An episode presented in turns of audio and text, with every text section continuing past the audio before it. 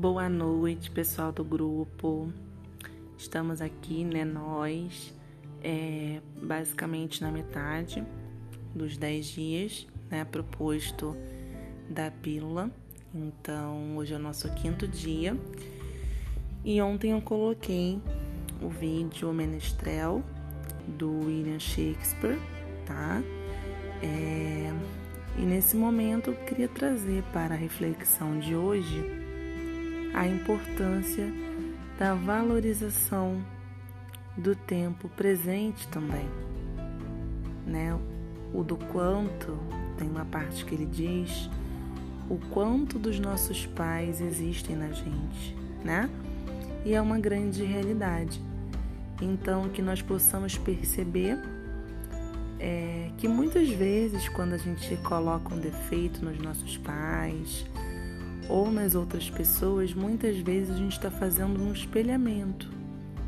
A gente está dizendo mais do que existe na gente do que no próximo, do que no próprio indivíduo sendo falado, né? Então, que a gente consiga parar para refletir o quanto dos outros mora em nós e do quanto em nós moram nas pessoas. E na cultura familiar, isso é muito presente.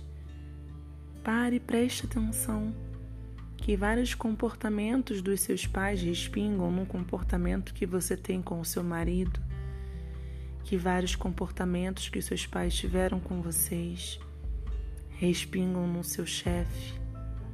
Quantas vezes nós tratamos os nossos maridos, os maridos tratam as mulheres como se fossem os filhos ou como se fossem os pais?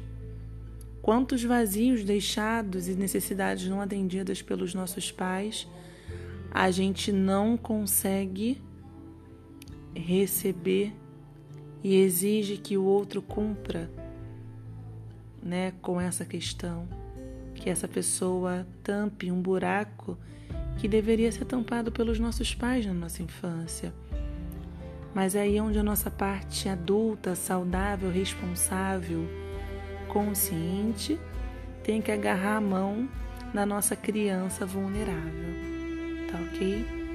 Então que vocês possam pensar o quanto dos outros há em vocês e de que maneira isso influencia nas transferências que vocês fazem desses sentimentos para as outras pessoas.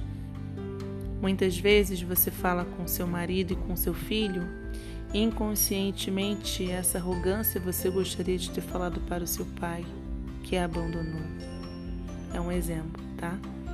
Entre outros contextos, gente.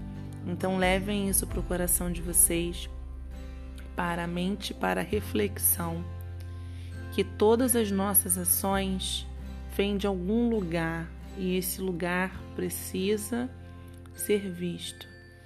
Então a grande magia da psicanálise é de descobrir a origem do sintoma. Onde que está né? Da onde que nasce o sentimento que mais nos machuca e nos corrói. Tenham todos uma excelente noite, um excelente final de semana e nos vemos até amanhã. Um beijo.